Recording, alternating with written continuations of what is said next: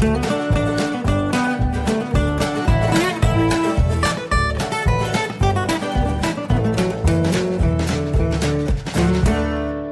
willkommen zu Jörn Schaas für einen Podcast, Episode 20. Ganz toll, dass ihr dabei seid, das freut mich sehr. Und ähm, jetzt geht's auch sofort los. Es, ist, es gibt eine Menge zu erzählen, die Themenliste ist ziemlich lang. Und alle, die zu Jörn Schaas feinem Podcast einschlafen, die sollten das folgende Kapitel überspringen, denn äh, es geht um die mit wütender Stimme vorgetragene Amazon-Rezension. Und ich weiß ja nun, äh, dass das nichts ist, wobei man gut einschlafen kann, beziehungsweise was einen möglicherweise wieder weckt. Insofern bitte jetzt einfach mal das nächste Kapitel anwählen und alle anderen lehnen sich zurück und genießen die folgende Rezension. Es geht um den Haug 171127 Sportbuggy in der Moonlight Silver Ausführung. Und jemand namens DK schreibt, ich habe den Wagen jetzt schon einige Male in Benutzung gehabt und bin jedes Mal aufs Neue verärgert. Punkt eins: Der Griff ist exakt mit der Bremse in gleicher Linie. Das heißt, man tritt beim Laufen immer wieder auf die Bremsstange und stolpert oder löst versehentlich die Bremse aus. Man muss also ständig in vorgebückter Haltung laufen, um da nicht drauf zu treten. Punkt zwei: Die Bremsstange ist viel zu niedrig über den Boden angebracht, sodass man keine Rampen für Kinderwagen, bei denen in der Mitte noch so eine schmale Treppe ist, hochfahren kann, weil man ständig an den Stufen hängen bleibt. Vorausgesetzt natürlich, der Abstand der Rampen ist ist nicht sowieso zu breit, denn der Abstand der Räder ist so schmal, dass man damit eh längst nicht alle Kinderwagenrampen hoch oder runter fahren kann. Also heißt es in den meisten Fällen Kinderwagen tragen. Auch Bordsteine hoch und tief sind bisweilen ein Problem, weil die Räder immer an der Kante stoppen, es aber auch nicht so leicht ist, den Buggy so zu kippen, dass man hochfahren kann, weil man dann immer wieder auf die Bremse tritt. Sehr enttäuschend, wenn man bedenkt, dass das ein Stadtbuggy sein soll. Bin mal gespannt, wann sich die Räder verabschieden. Die machen nämlich auch nicht gerade den stabilsten Eindruck. Soweit DK über den Haug 1727, nee 171127 Sport Buggy in der Moonlight Silver Ausführung. Äh, selbstverständlich freue ich mich nach wie vor darüber, wenn ihr eigene Rezensionen findet und mir das ähm, die die mitteilt, damit ich sie vorlesen kann. Oder was noch cooler wäre, einfach äh, selber eine Rezension einfach mal lesen, mit wütender Stimme vortragen und mir ein MP3 schicken. Die Kontaktdaten gibt es im Blog zum Podcast. Ich werde selbstverständlich diese Rezension zum Nachlesen nochmal in meinem Blog in den Show Notes verlinken und bei der Gelegenheit fällt mir ein, dass es ja eigentlich furchtbarer Quatsch ist, wenn ich ein Sterne Rezensionen vorlese, dass ich darauf dann einen Partnerlink zu Amazon setze. Ne? Das ist vielleicht nicht das Allerschlauste.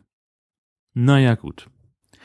Ja, gut, was, was gibt's zu erzählen? Äh, ach, von der Arbeit hatte ich mir aufgeschrieben. Das ist sehr erfreulich, denn ähm, diese Fernsehgeschichten, das geht ganz gut los. Ich habe am Montag ähm, war ich dann wieder mal am Landgericht, weil in dem Missbrauchsprozess, über den ich schon mal vor zwei Folgen erzählt habe, dann jetzt das Urteil gefallen ist und das durfte ich dann auch für Fernsehen und Radio diesmal mitbegleiten. Der Typ hat fünfeinhalb Jahre bekommen, das aber nur der Vollständigkeit halber. Ähm, und es scheint sich auch fortzusetzen, dass es immer eine eine nette und eine doofe Geschichte gibt in dieser Woche. Denn mein zweiter Fernsehtermin, das war dann am Donnerstag, der Büsumer Fischtag. Bei uns in Büsum, also das sind ja nur ein paar Kilometer von meinem Wohnort und dem Arbeitsort in Heide ähm, ist das nur entfernt. Ähm, und in Büsum gibt es eine Einrichtung, das ist die Gesellschaft für marine Aquakultur, die also ja an die die daran forscht, wie man Fische in Aquakulturen züchten kann, ähm, damit man mittel- und langfristig die Bestände an Wildfischen im Meer schonen kann. Denn es ist ja kein Geheimnis, so ziemlich alle Fischarten, die in unseren Meeren vorkommen, sind ganz stark überfischt. Ähm, und das ist auch ähm, gar nicht so unverständlich, wenn man sich das, also kurzer Exkurs, ähm, im Multima Watt Forum ähm, gibt es eben auch, das ist ja in Tönning, äh, habe ich auch schon mehrfach von erzählt. Da gibt es eine Ausstellung über das Thema Fischfang und was es alles für Methoden gibt und äh, diese Schleppnetze. Das ist so ein unfassbarer Wahnsinn. Da gibt es so, ein, so ein Modell von so einem Schiffstrawler, der ein Schleppnetz hinter sich herzieht. Und in diesem Modell ist dieses Netz irgendwie, weiß ich nicht, 70, 80 Zentimeter lang. Und zum Größenvergleich ist da ein maßstabsgetreues Modell eines Pottwals, der in der bis zu 20, 25 Meter lang werden kann und der ist in diesem Modell nur ungefähr zwei Zentimeter.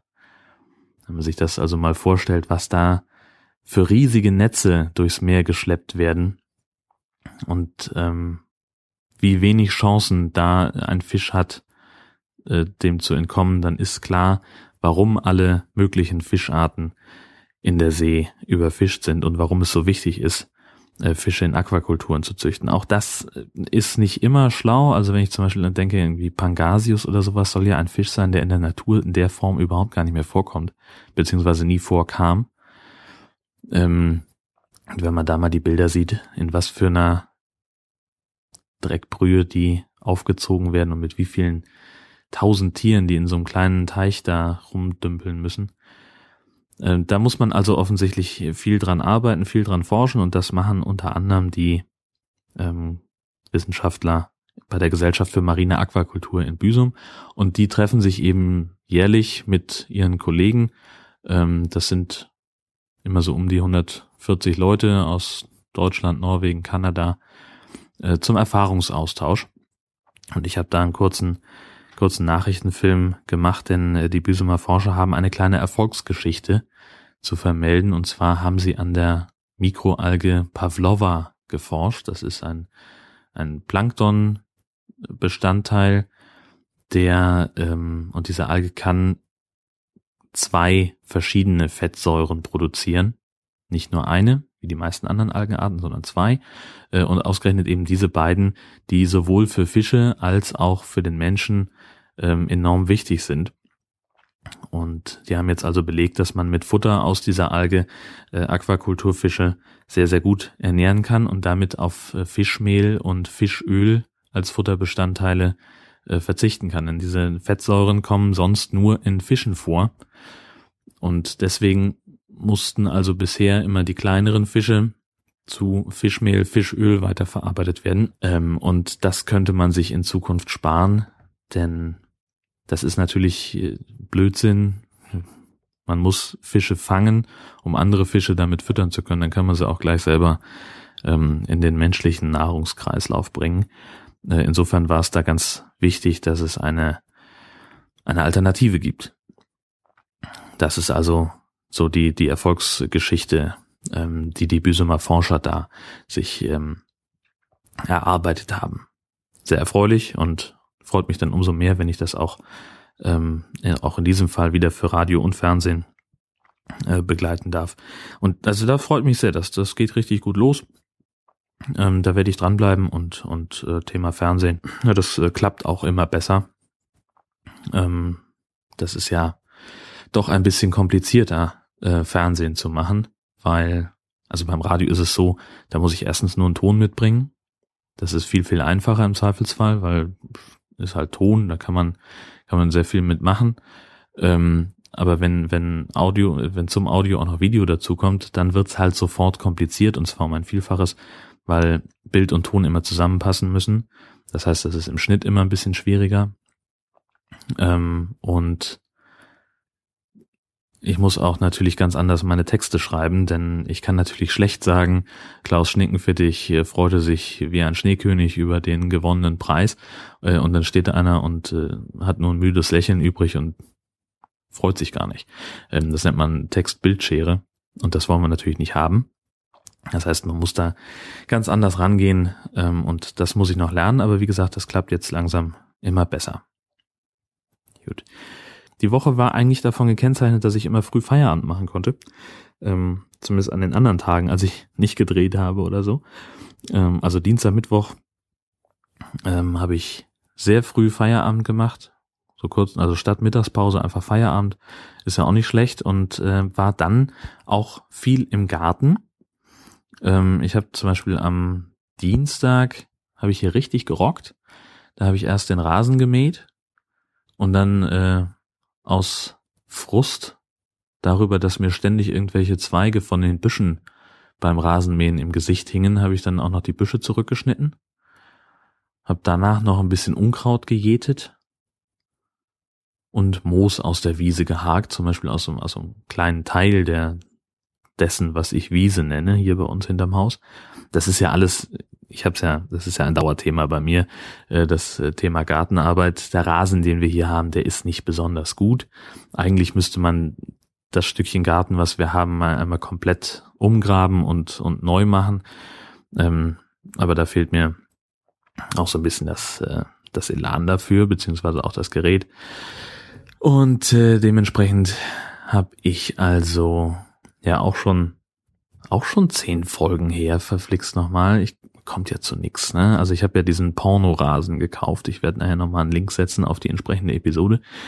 Ähm, äh, diese, diese Rasen, Schattenrasenmischung mit den Pornonamen. Ähm, und die habe ich jetzt endlich mal eingesät. Hab also das Moos aus dem zwischen den Grasbüscheln rausgesaugt, was nicht ganz ein, rausgesaugt, vor allem rausgehakt, äh, was nicht ganz einfach war, weil die Hake ständig an den Grasbüscheln hängen geblieben ist. Aber ich habe das ganz gut entfernen können und habe dann also den Rasensamen da so ein bisschen untergehakt und dann muss man das ausgiebig wässern habe also irgendwie drei Gießkannen voll Wasser auf diese fünf Quadratmeter Testrasenfläche, Testsaatfläche ähm, geschüttet und danach habe ich noch irgendwie mehrere Stunden lang die Vögel beschimpft, die meine schöne Rasensaat wieder aufgepickt haben und habe versucht, die zu verscheuchen. Ich bin nicht sicher, wie viel die übrig gelassen haben.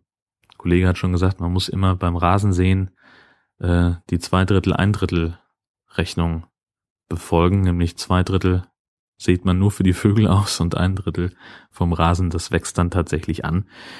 Es ist kompliziert, auch überhaupt, wenn man sich ähm, mal äh, anguckt, wie man angeblich Rasen säen soll. Es gibt da diverse Anleitungen im Internet. Ich habe schon, ich habe zwei ähm, dazu verlinkt, einmal als Text, einmal als Video. Es ist kompliziert mit Spatentief umgraben und dies und jenes und dann anwalzen und aufpassen, dass man das richtig dosiert, die Menge richtig einhält und nochmal anwalzen und dann bloß nicht austrocknen lassen, um Gottes Willen. Äh, ja, ich hab das jetzt einmal. Also bisschen anlockern die Erde mit der Hake, Samen rein, unterhaken, Wasser drauf. Vorher noch ein bisschen festtrampeln, das habe ich noch gemacht. Und jetzt werde ich einfach mal gucken, was dabei rauskommt. Ich habe überhaupt keine Ahnung, wie lange das dauert, bis das Zeug keimt. Ähm, auf der Packung steht, dass äh, die Samen mit Keimaktivator behandelt wurden, damit es schneller geht. Ähm, ja, Gott, ich mache jetzt also morgens und abends schütte ich da immer reichlich Wasser rauf, ähm, weil da halt auch drauf steht, ausgiebig wässern und bloß nicht austrocknen lassen. Und ähm, das halte ich schön feucht. Und dann wollen wir mal sehen, ähm, was da rauskommt. Das muss ich mich dann nur zurückhalten, denn da steht auch drauf, das erste Mal schneiden soll man den Rasen, wenn der ungefähr handlang ist. Ähm, das ist ja eigentlich schon die Länge, wo ich sage, Mensch, da hätte er schon vor einer Woche abgemusst. Aber jetzt ähm, lasse ich das mal stehen. Das ist äh, wahnsinnig spannend, äh, denn ich lerne hierbei gerade tatsächlich, wie man mit einem Garten umgeht. Und das, man muss ja auch immer was Neues lernen. Das ist ganz wichtig. Äh, nach dem Rasenmähen, äh, Rasensehen und nach der ganzen Gartenarbeit war ich äh, ziemlich platt und habe dann äh, mich sehr gefreut über äh, einen Blog-Eintrag von Anne Schüssler, die ja auch immer die Lieblingstweets äh, von den ganzen anderen Bloggern zusammenträgt und das mal auflistet, wer alles in seinem Blog äh, eine Liste von Lieblingstweets veröffentlicht. Ähm, die macht jetzt was Neues, die schreibt nämlich äh, Kultursendungen auf, die im Fernsehen laufen. Ähm, so ein bisschen die Übersicht, weil mir geht es zumindest so, ich empfange zwar Arte und Dreisat, aber ich gucke da ehrlich gesagt nie nach, wann da was Interessantes kommt. Und ähm, Anne nimmt mir das jetzt ab und schreibt also auf, äh, was sich lohnt anzugucken auf den beiden Kultursendern. Und das ist äh, insofern doppelt super, als dass ähm, auch ZDF Kultur in diese Sparte fällt. Und ZDF Kultur hat kürzlich ähm, nämlich am Dienstag wieder mal Full Metal Village ausgestrahlt. Das ist eine Doku über das Wacken Open Air ähm, von einer thailändischen, thailändischen äh, Regisseurin, ähm, deren Namen ich mir nie merken kann. Und dieser Film ist einfach so wahnsinnig großartig, weil ich glaube einfach und ich bin mir relativ sicher, dass es, dass es authentisch ist, dass sie ähm, so überhaupt kein Verständnis dafür hat, was da eigentlich passiert. Einerseits Dorfleben in der schleswig-holsteinischen Provinz und andererseits Wacken Open Air. Das sind, glaube ich, Sachen, die sie da auch selber neu für sich erfahren hat. Und genau so ist eben dieser Film. Ganz ruhig, ähm, langen Kameraeinstellungen, tolle Protagonisten dabei. Ähm, aber man merkt auch, dass der Film jetzt nächstes Jahr zehn Jahre alt wird. Also vor der Biergarten-Stage im, beim, bei Wacken, äh, wenn da die Firefighters spielen im Film, äh, da ist noch richtig viel Platz, dass da eine eine Polonaise startet und da sind also kaum Leute, die davor stehen. Das hat sich dann doch ein bisschen verändert. Ähm, als ich jetzt letztes Jahr da war, standen da irgendwie, weiß ich nicht, zehn Kamerateams vor der Bühne und irgendwie ähm, zig Mikrofongalgen hingen da über den Köpfen der Leute und es war auch vor allem äh, vor der Bühne kaum Platz, weil die ähm, ja da, das Publikum ist einfach enorm viel mehr geworden, dass ich die, die Wacken Firefighters anhören möchte. Und das ist ja auch einfach ein grandioser Spaß. So eine Dorffeuerwehrkapelle, ähm, die tatsächlich gar nicht mal so schlecht sind. Ähm, für eine Feuerwehrkapelle jetzt äh, und die dann irgendwie Smoke on the Water spielen, das ist halt irgendwie, das ist halt so kultig und schräg. Ähm, das guckt man sich gerne an und irgendwie gehört es dann auch mittlerweile was heißt mittlerweile? Also die, die spielen seit 25 Jahren. Dieses Jahr wird Wacken ja 25 äh, und diese Feuerwehrkapelle ist jedes Jahr dabei und spielt jedes Jahr auf dieser Biergarten-Stage oder dem Äquivalent davon. Und ähm, das ist schon sehr, sehr cool. Es ist tatsächlich wohl so, dass äh, die Band selber auch gerne ein paar neue, modernere Lieder mit ins Repertoire aufnehmen würde. Und die Wacken-Organisatoren sagen, nee, ihr müsst aber dann schon auch gucken, dass ihr bei eurem Stiefel bleibt und dass ihr nicht zu viel, zu viel neuen Kram spielt, sondern bleibt mal ruhig lieber bei den traditionellen Sachen, ähm, was ich auch irgendwie cool finde, ähm, da so ein bisschen das, das Schräge sich, sich zu bewahren. Und ich freue mich da sehr drauf. Ähm, heute sind es noch exakt 53 Tage bis Wacken. Ähm, ich werde wieder da sein, werde wohl wieder fürs Radio berichten. Ähm, letztes Jahr wollte die tatsächlich so ungefähr die ganze ARD was haben aus Wacken. Ähm, und das war sehr, sehr cool, wahnsinnig anstrengend auch, um ehrlich zu sein.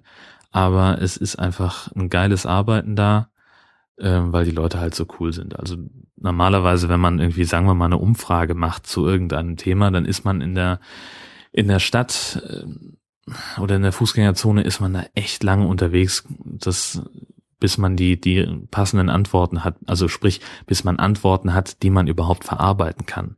Ähm, oder bis man überhaupt ein paar Antworten zusammen hat, weil ganz viele Leute auch einfach sagen, nee, habe ich keine Zeit für. Ähm, die dann halt einfach ja, das doof finden, dass man sie anschnackt auf der Straße.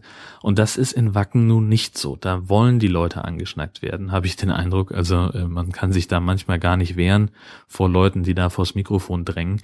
Wenn die nur Wacken schreien, dann ist das schon, dann ja, gut, okay. Aber viele von denen geben auch echt schlaue Antworten, denn Wackenbesucher sind ja nicht doof. Ähm, und gerade wenn man sie über das ausfragt, was sie, was sie gerne machen, ähm, nämlich in Wacken zu sein und sich albern anzuziehen und, und Quatsch zu machen, ähm, dann wird's auch noch richtig angenehm, richtig lustig.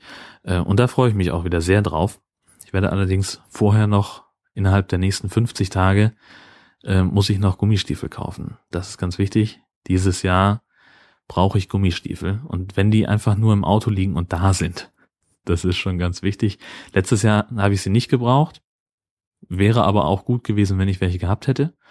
Ähm, also es war nicht ganz so schlimm, dass ich jetzt sage, ich muss jetzt unbedingt, ich kann hier nicht weiterarbeiten, wenn ich keine Gummistiefel habe oder so. Ist das Quatsch. Äh, aber ich möchte mich sicherer fühlen und nächstes Jahr einfach welche da haben. Gut, gut, gut. Ach, apropos Gummistiefel, apropos Matsch. Am Donnerstag waren wir im Watt. Endlich mal. Ich habe ein bisschen Watt und durchs Watt laufen Atmo aufgenommen. Die werde ich jetzt mal einspielen. Ähm, ich hoffe, dass es nicht zu zu naja, es plätschert ja ein wenig. Ähm, ich hoffe, dass jetzt die, die einschlafen, nicht nochmal aufstehen müssen, um ins Bad zu rennen. Ähm, ja, also ich war tatsächlich am Sonnabend das erste Mal seit mindestens 30 Jahren mal wieder im Watt.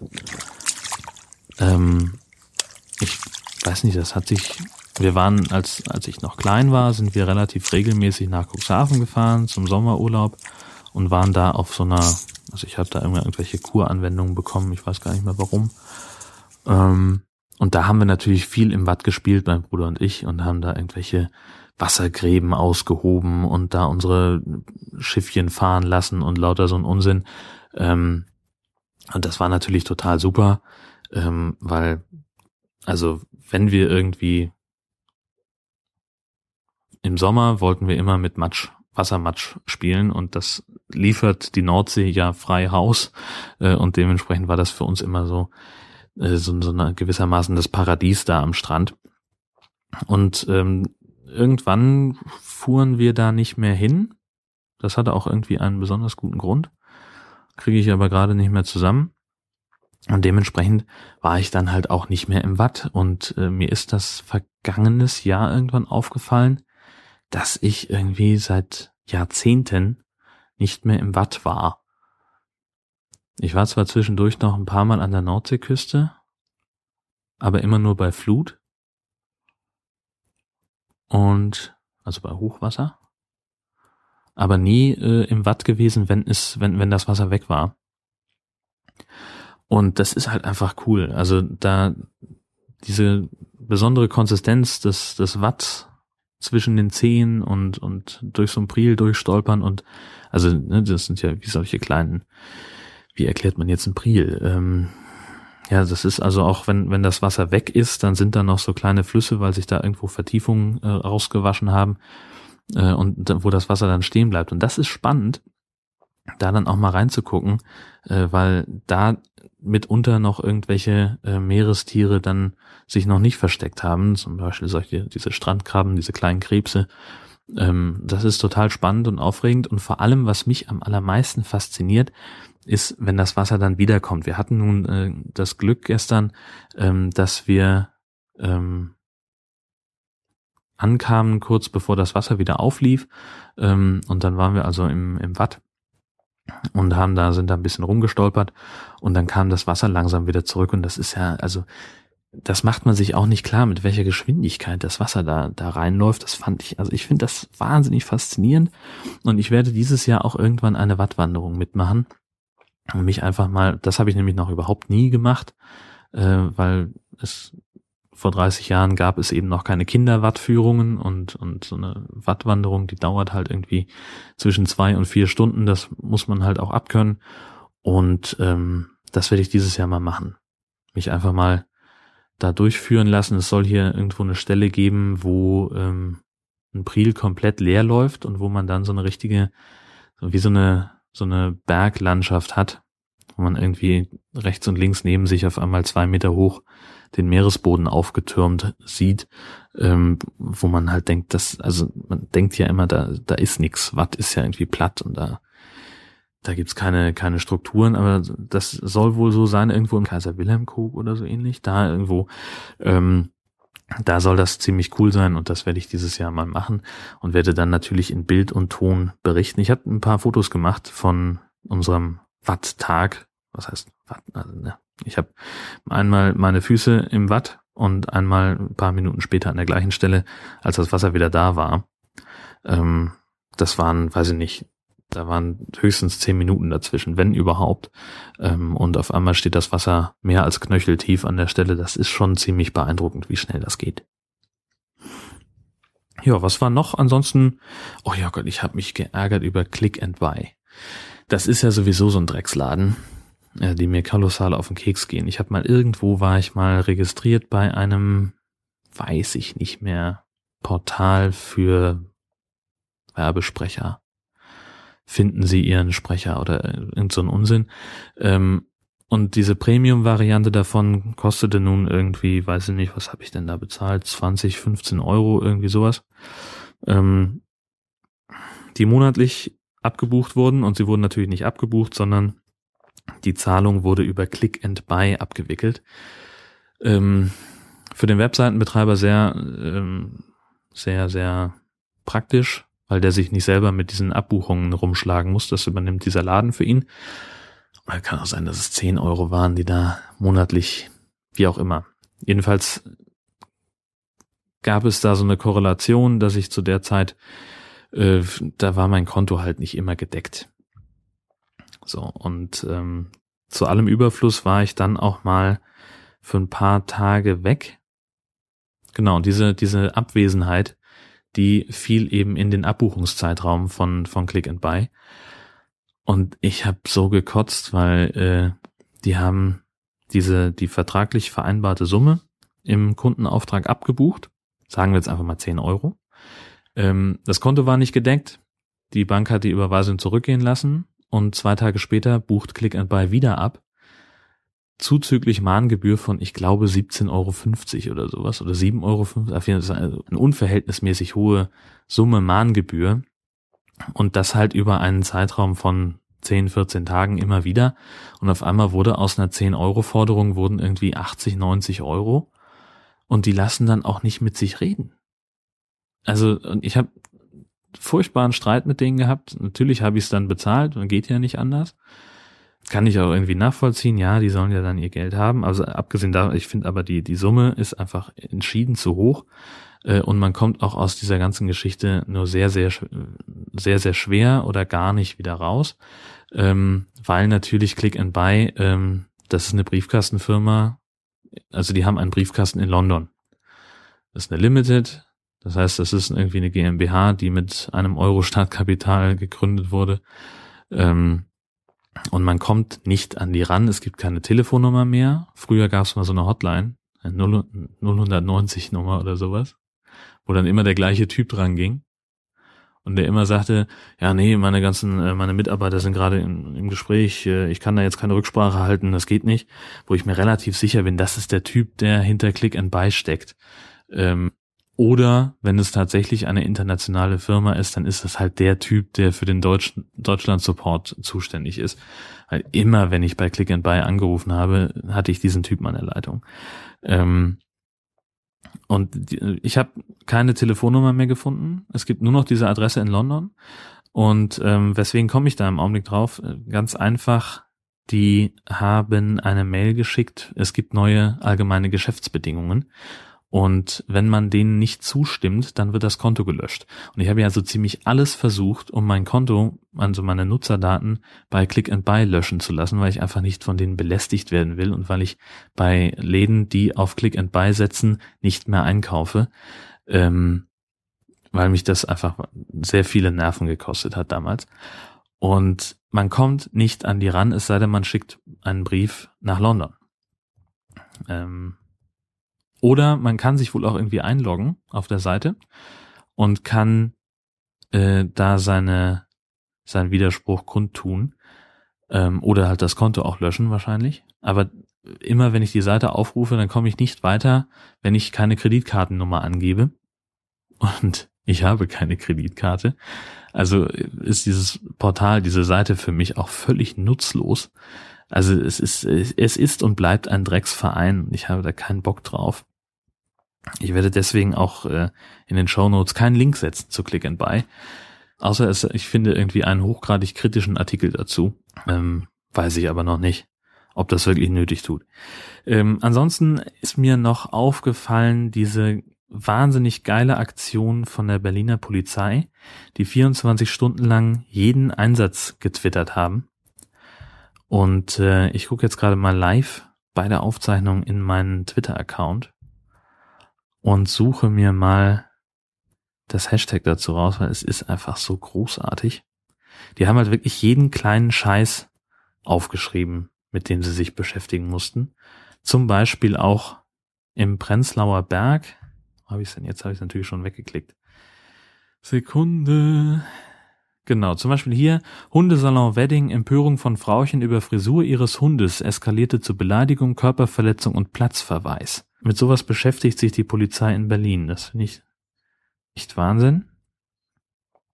Und jetzt habe ich irgendwo, ich wollte gerade noch dieses im Prenzlauer Berg. Da, im Prenzlauer Berg nimmt ein Einkaufswagen mit einer Person besetzt und von zwei Personen geschoben am Straßenverkehr teil.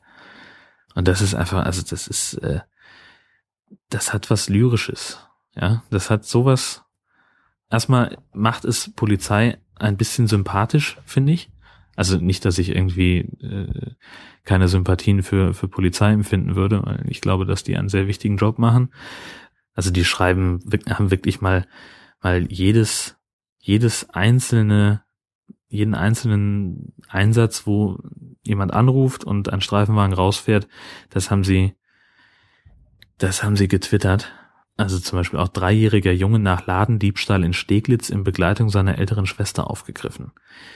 Ein Schuhdieb wurde in einem Fachgeschäft in Friedrichshain gestellt. Irgendwo, da war noch ein, da war noch irgendwas. Wir werden zu einer geistig verwirrten Person gerufen, die in Kaulsdorf auf, auf geparkten Autos herumspringt.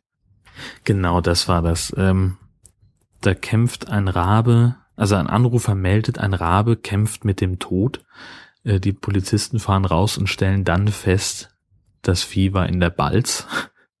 Also mit was für einem, mit was für einem Scheiß sich die Polizei echt äh, beschäftigen muss und ähm, dann muss man auch, muss man auch sagen, also noch ein Grund mehr, kein Polizist sein zu wollen. Ich hätte, glaube ich, die Nerven nicht dafür.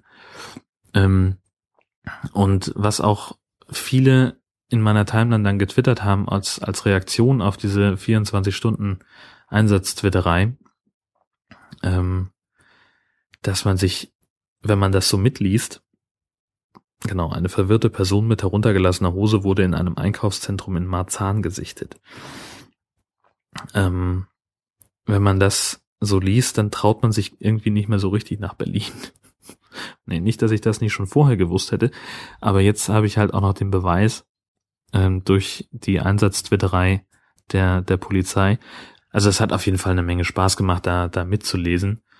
Ähm, das sind natürlich auch ein paar Sachen dabei, viele Sachen dabei, wo es um häusliche Gewalt geht oder sowas. Das ist natürlich dann wieder nicht so schön, aber ähm, die kleinen 140 Zeichen Geschichten überwiegen dann doch und, und sind dann irgendwie, wie, wie soll ich das sagen? Also das, das ist eben sehr, sehr unterhaltsam, eine schöne Idee.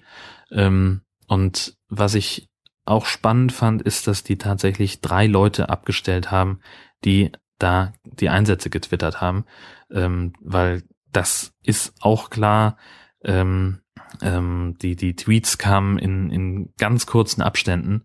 Ähm, die haben da richtig viel zu tun.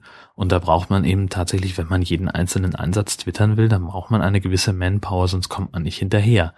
Und ähm, das haben sie gut gelöst und also hatten natürlich darüber keine Zeit, irgendwie darauf zu reagieren, was sie ähm, äh, was sie an Feedback bekommen haben. Auf jeden Fall ist das irgendwie eine verdammt coole Nummer gewesen. Und jetzt mittlerweile hat die, dieser Twitter-Account Polizei Berlin Einsatz mittlerweile 20.000 Follower, die nur aufgrund dieser Aktion so stark angewachsen sind. Denn wenn ich mich richtig entsinne, als das, als die angefangen haben, ihre Einsätze zu twittern, dann waren das irgendwie so eine einsatzbegleitenden Geschichten. Äh, wenn sie von irgendeiner Demo äh, geschrieben haben, dann äh, waren das halt irgendwie äh, so als verlängerter Arm des, desjenigen, der am Lautsprecherwagen irgendwelche Durchsagen an die Demonstranten gemacht hat. Das ist natürlich Quatsch. Das funktioniert nicht, aber für so eine Aktion, ähm, das kann man durchaus mal machen. Ich habe es auf jeden Fall sehr gerne gelesen und ich wollte euch daran teilhaben lassen.